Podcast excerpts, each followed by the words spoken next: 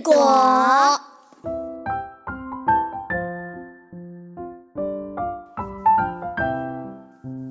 树上结了故事果，故事果故事多。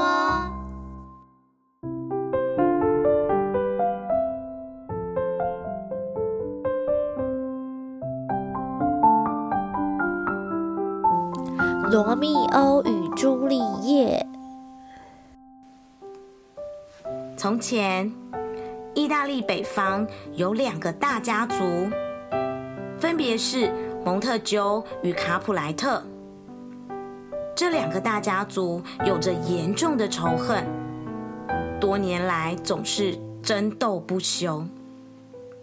有一天，卡普莱特家族举办了一场面具舞会。蒙特鸠家族的独生子罗密欧也戴着面具去参加。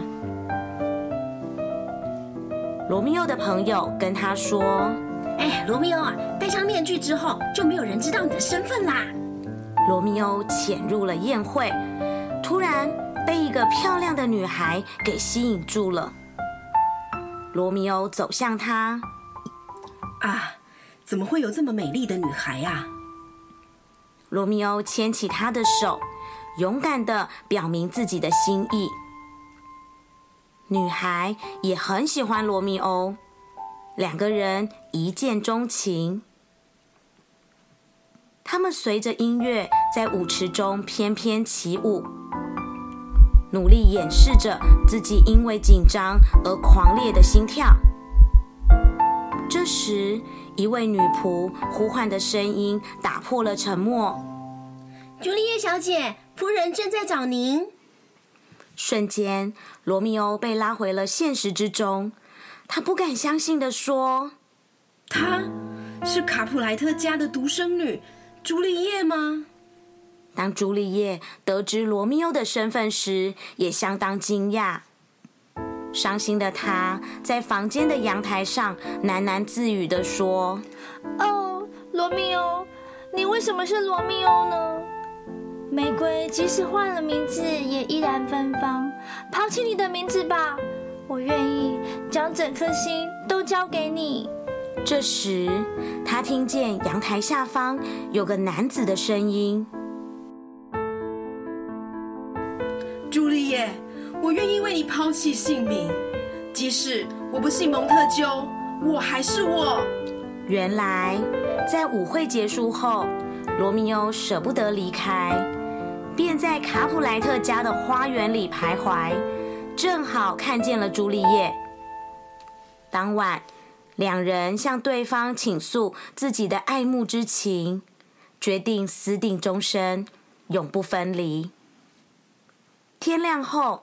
罗密欧赶紧去找劳伦斯神父，希望他能够替他们主持婚礼。听完事情的来龙去脉后，神父心想：“嗯，让罗密欧和朱丽叶结婚，说不定能化解两大家族的仇恨呢。”于是他高兴的答应了。好，明天就来进行婚礼弥撒吧。罗密欧立刻写信给朱丽叶，告诉他这个消息。天天哪，我真的要跟罗密欧结婚了！朱丽叶难掩激动的心情，隔天一早迅速的赶到教堂，和罗密欧举行神圣的婚礼。神父立刻帮两个人证婚，从此你们不再是两个人，而是一体了。这是一场两个家族都不知道的秘密婚礼。成为夫妻的两人每天只能偷偷见面。某一天，罗密欧去和朱丽叶见面时，在路上碰到了相当混乱的场面。朱丽叶的表哥和罗密欧的朋友发生了严重的争吵。嘿，你们停下来！你们不要这样！无论罗密欧怎么劝阻都没有用，最后朱丽叶的表哥竟然拿剑伤了罗密欧的朋友。看到朋友受伤，罗密欧激动的大喊：“你，我绝对饶不了你！”说完，就拔出了剑，和朱丽叶的表哥打了起来。锵锵锵锵锵！激烈的打斗声持续不断，结果却发生了意想不到的事。朱丽叶的表哥不小心死在罗密欧的剑下，罗密欧成了杀人犯，被判了严重的刑罚。他将被流放到外地，这辈子都不能够回到家里了。这个判决让罗密欧痛苦不堪。以后我还看得见朱丽叶吗？罗密欧伤心的说。劳伦斯神父安慰他：“罗密欧，你今晚就离开去曼图亚，我会找适当的时机，让所有的人都知道你们两个人的婚约，这样你就能够再见到朱丽叶啦。”好，现在也只能靠神父您了。罗密欧和朱丽叶道别后，就去了曼图亚。没想到，更大的不幸接着要发生了。朱丽叶的父亲宣布要让朱丽叶嫁给一位年轻的伯爵。朱丽叶拒绝不了父亲，哭着去求劳伦斯神父帮忙。神父，这下子我该怎么办才好呢？劳伦斯神父拿了一小罐药水给朱丽叶，说：“嗯，你回家后说你愿意嫁给伯爵。”不，我不要嫁给他。朱丽叶哭得更大声了。你听我说，你今晚喝下这瓶药，过了一阵子，你就会全身僵硬，失去知觉，大家会以为你已经死了。不过你不用担心，过了四十二小时后。你就会醒过来，我会把这些安排告诉罗密欧，让他在你清醒前回到你身边，你们再赶紧离开。这个计划真的让人难以置信，但现在也只有这个办法了。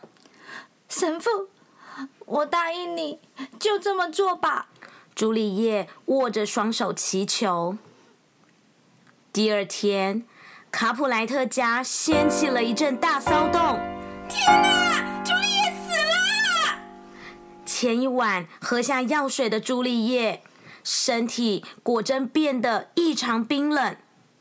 原本欢喜的婚礼，瞬间成了葬礼。劳伦斯神父立刻派人去曼图雅，并交代他说：“你一定要把这封信交到罗密欧的手上。”信里详细写了他帮助朱丽叶的计划，但万万没想到，在神父安排的人抵达之前，罗密欧就已经知道朱丽叶死去的消息了。什么？朱丽叶死了？伤心的罗密欧立刻回到家乡，买了一瓶毒药后，来到朱丽叶的墓前。没有朱丽叶的世界。我我该怎么活下去？罗密欧打开木门，看见朱丽叶如沉睡般的躺在棺木里。哦，朱丽叶，你看起来依旧如此美丽。罗密欧根本没有想过，眼前的朱丽叶只是睡着而已。罗密欧流着泪向朱丽叶告别，亲吻她之后，就拿出毒药。一饮而尽，然后倒在朱丽叶身旁。没多久，朱丽叶也苏醒了。我我在哪里？罗密欧来了吗？朱丽叶看到身旁断气的罗密欧后，非常痛苦，这才明白计划并没有按照预期的进行。